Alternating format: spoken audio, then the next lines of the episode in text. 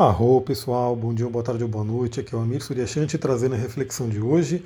A Lua acaba de entrar em Câncer, vamos falar sobre ela e principalmente sobre um assunto que eu perguntei lá no Telegram.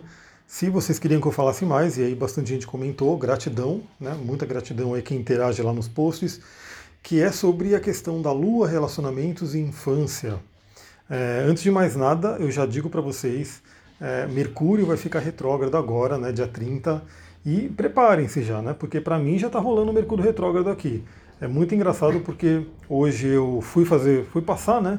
Porque eu já fiz o primeiro atendimento lá no Espaço Novo, foi muito legal. E aí eu gravei no celular o áudio né, da, da nossa sessão e eu fui passar para o computador. Né? E aí para passar para o computador eu uso o aplicativo lá da Samsung, no MacBook, enfim. E aí ele né, pediu para atualizar. Né? Falou que tinha uma versão nova, pediu para atualizar. E eu fui lá e atualizei, já com aquele sentimentozinho de não vai ser legal atualizar isso daqui, né? vai dar algum problema.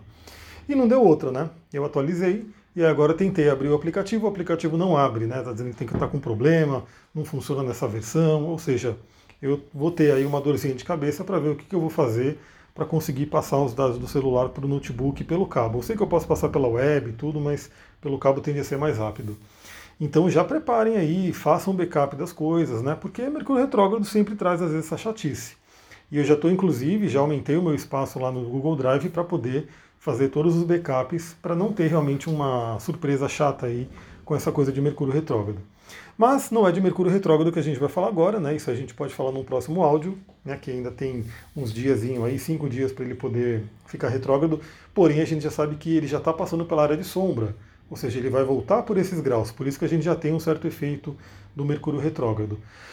Vamos falar sobre o assunto de hoje, né? Que é a Lua em Câncer. Lua que está crescente já para ficar cheia, né? Ficará cheia em Leão e a gente vai falar sobre a Lua cheia em Leão. E a Lua em Câncer ela está no seu domínio, ela está na sua casa, ela está fortíssima.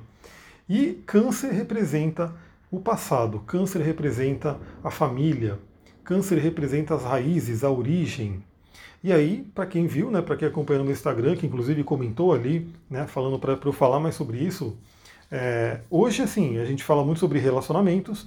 Aliás, é um tema importante porque a Vênus, ela está aqui, deixa eu pegar aqui no mapa, Vênus está a 21 graus de Capricórnio, quase 22, e Plutão está a 25 graus de Capricórnio, ou seja, nos próximos dias a Vênus vai fazer uma conjunção com Plutão. Então é um momento muito bom para quem quiser transformar, quem quiser curar, quem quiser acessar profundamente essas questões de relacionamento.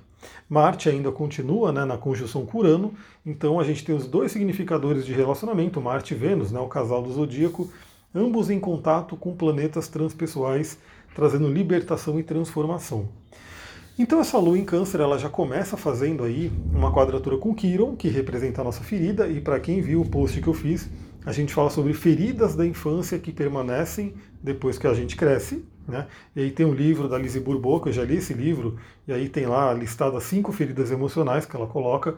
Quem ficou curioso e não viu o post, corre lá no Instagram para ver.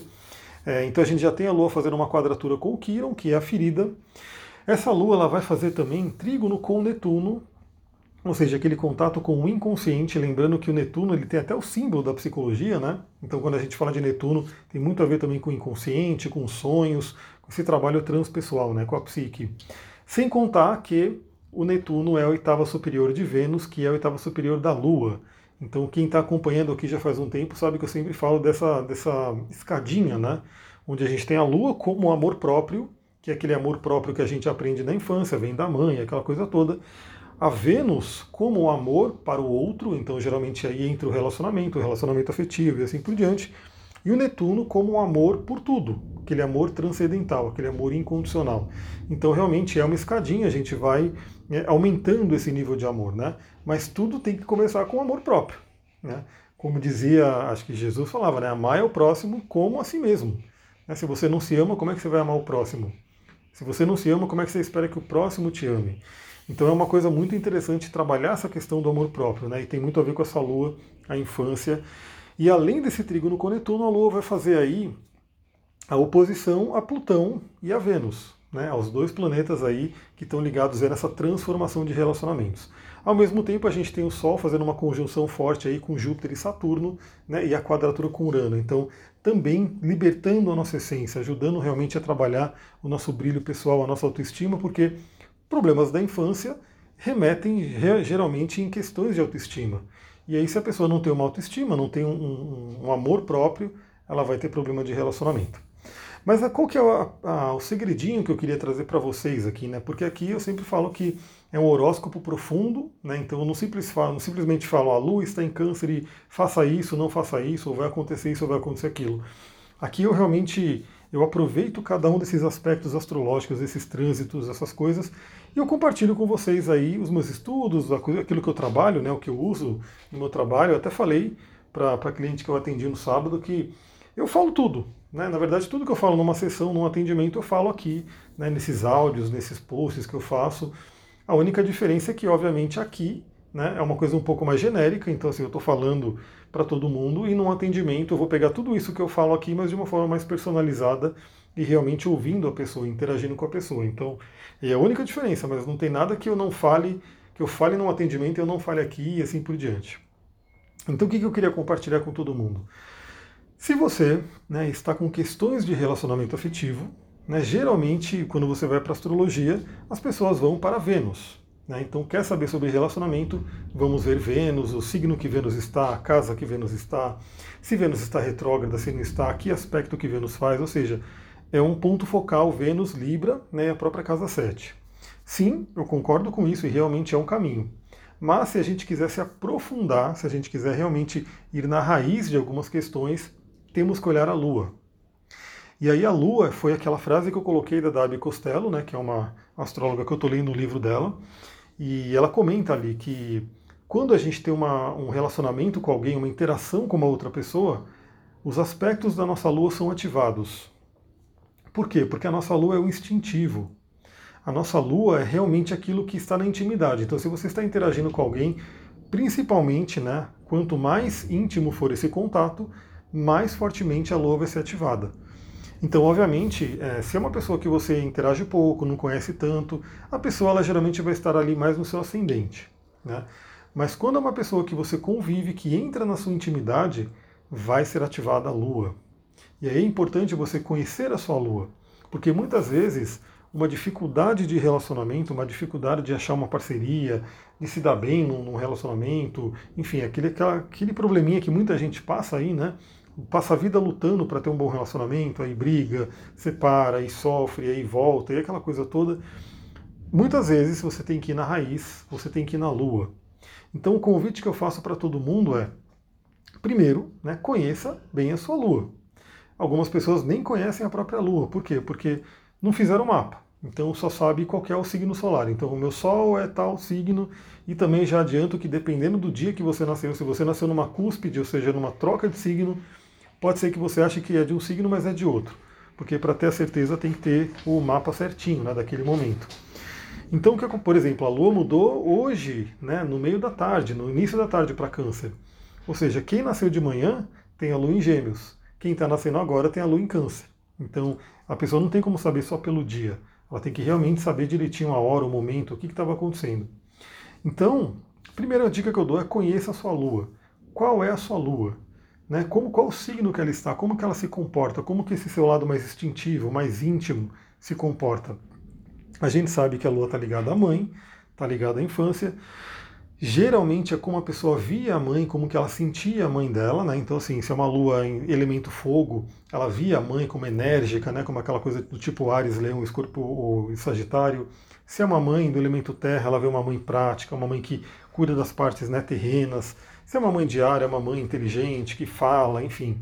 E aí a gente tem essa, esse signo que vai te mostrar como que você lida com a sua intimidade emocional e que realmente veio da mãe. Mas mais importante do que o signo, né, é muito importante ver a questão dos aspectos que a Lua faz. Por quê? Porque esses aspectos vão determinar quais são os outros planetas que estão interagindo com a Lua, como eles estão interagindo com a Lua e eles que serão ativados nesse contato íntimo com uma pessoa. Então, por exemplo, no meu caso, inclusive, na minha história de vida, Eu sou um aquariano, né? Aquariano sempre preza pela liberdade, né? O meu valor maior é a liberdade, então tem tudo isso de, ser livre, aquela coisa toda. E minha lua é em câncer, então já é uma lua que é muito emocional, uma lua sensível, aquela coisa toda. E essa lua ela faz trígono com Saturno e com Marte. É, é um trígono, mas é um contato com Saturno e com Marte. Então, por muito tempo, né, por muitos anos da minha vida, eu sentia, eu percebia relacionamento como algo aprisionador. Ou seja, algo ruim do Saturno, porque o Saturno, no negativo, ele pode nos aprisionar. E também esses relacionamentos é, traziam uma questão de, de, de, de, raiva, enfim, de não quero me relacionar, eu não quero que me prenda, que é o Marte. Né? Então isso aí vinha fortemente. Então, mesmo que, assim, no meu caso era um pouco mais leve porque é um trígono. Então eu ultrapassei isso, eu realmente entendi minha lua, eu realmente entrei no meu mapa, fiz um monte de, de trabalho aí para fazer, para trabalhar essas questões. E hoje o relacionamento para mim ele não traz o aprisionamento, ele traz a estrutura. Vejam, é o mesmo planeta, Saturno, fazendo contato com a minha Lua. Mas num, numa visão ele traz o aprisionamento, ele traz o bloqueio. Na outra visão ele traz a estrutura. Deixa eu tomar uma aguinha. Por isso que eu falo que na astrologia não tem nada é, que é intrinsecamente ruim ou intrinsecamente bom. Tudo tem os dois lados, as duas frequências, e você que vai trabalhar como que você vai utilizar. Então, a dica que eu dou é, veja, né, que signo que está a sua lua, que casa que está, né? Porque a casa da lua também é muito importante, aquela área da vida que também vai ser ativada quando você estiver se relacionando com alguém, né? É, veja aí os aspectos que a sua lua faz. Imagina que a sua lua faz um aspecto com Plutão. Quando você se relaciona com alguém, vem uma questão de transformação de poder muito grande. E é importante você saber disso, por quê? Porque sempre a nossa tendência é olhar para o outro e, e apontar para o outro e falar é culpa do outro, é o outro que traz isso para mim. Mas o outro, ele simplesmente ele entra no campo e ele vai estar tá ativando uma coisa que está no seu mapa. Esse é um ponto importante. Então, o outro não pode trazer nada que já não exista no seu mapa. Olha que coisa, isso aí é uma coisa que é para a vida. É a astrologia trazendo uma, uma visão que é, é o que é na vida, né? Ninguém pode trazer nada para você que já não esteja dentro de você. Eu acho que era Sócrates que falava isso, né? Que ele falava que. Só vou dar um exemplo que tem um pouco a ver com isso. Que ele, alguém perguntou para ele se ele poderia né, é, fazer com que uma pessoa seja muito filósofa, alguma coisa assim. E o Sócrates falou: minha mãe era uma excelente parteira, mas ela não poderia dar à luz a uma mulher que não estivesse grávida. O que, que ele está dizendo? A pessoa tem que ter aquilo dentro dela. E se alguma coisa acontece na sua vida, seja em relacionamento ou fora de relacionamento, aquilo existe dentro de você. Então, olha que interessante entender né, essa dinâmica de relacionamento, aquilo que você passa nos seus relacionamentos através do simbolismo do mapa. Então, saber que signo que a sua lua está, que aspectos que ela faz, quais são os dispositores, ou seja, todos esses pequenos detalhes que fazem toda a diferença numa leitura. Lembra que essa é a grande diferença do que as pessoas acham que é astrologia, que é a questão do horóscopo, de receber ali meia dúzia de palavras todos os dias sobre seu signo e o que é astrologia completa, né? Porque isso aí é um pedacinho da astrologia. A astrologia completa realmente ela é cheia de detalhes, e esses detalhes fazem toda a diferença. Né? Conhecer a Lua, conhecer os aspectos, e aí sim, né, trabalhando questões da infância, que a gente sempre vê, né? Então, assim, se, se é uma lua, uma lua aflita que a gente fala no mapa, né? Uma lua que passou, que passa ali, mostra uma certa dificuldade, um desafio, geralmente, quase 100% das vezes, eu poderia dizer, aquela pessoa teve uma infância é, com dificuldade. De alguma forma, ela sentiu aquela infância de uma forma difícil, né? E o que, que isso gera, para eu ir terminando o áudio? Isso gera uma ferida na criança, a criança interior que permanece com a gente. Então, crescemos, viramos adultos, né? Mas aquela criança, lembra que a própria, própria física quântica fala que não tem tempo, que passado e futuro, aquela coisa tudo, né? não, não existe essa separação. Então, aquela criança interior está ali. Por isso que a própria psicologia e várias terapias vão trabalhar a criança interior. E quem é o signo que tem a ver também com a criança interior? É o signo de Leão. E é o signo onde a gente vai ter a lua cheia. Mas aí eu vou deixar para a gente falar sobre a lua cheia no próximo áudio. Né? É, eu queria estar tá mandando mais áudios, mas está bem corrido realmente. A gente está avançando bastante ali no espaço. Eu espero estar ali realmente é, o mais breve possível né? mas aí ainda está naquela transição. E está numa transição justamente no meu momento de inferno astral, que é o momento que eu tenho menos energia, gostaria de estar mais quietinho, Mas não tem jeito, né? Tive que fazer a mudança e estamos lá mudando. Vou ficando por aqui, muita gratidão, Namastê, Harion, aproveite essa lua em câncer. E em breve a gente volta aí para falar sobre a lua cheia em leão, que vai ser poderosíssima também, vamos aproveitar.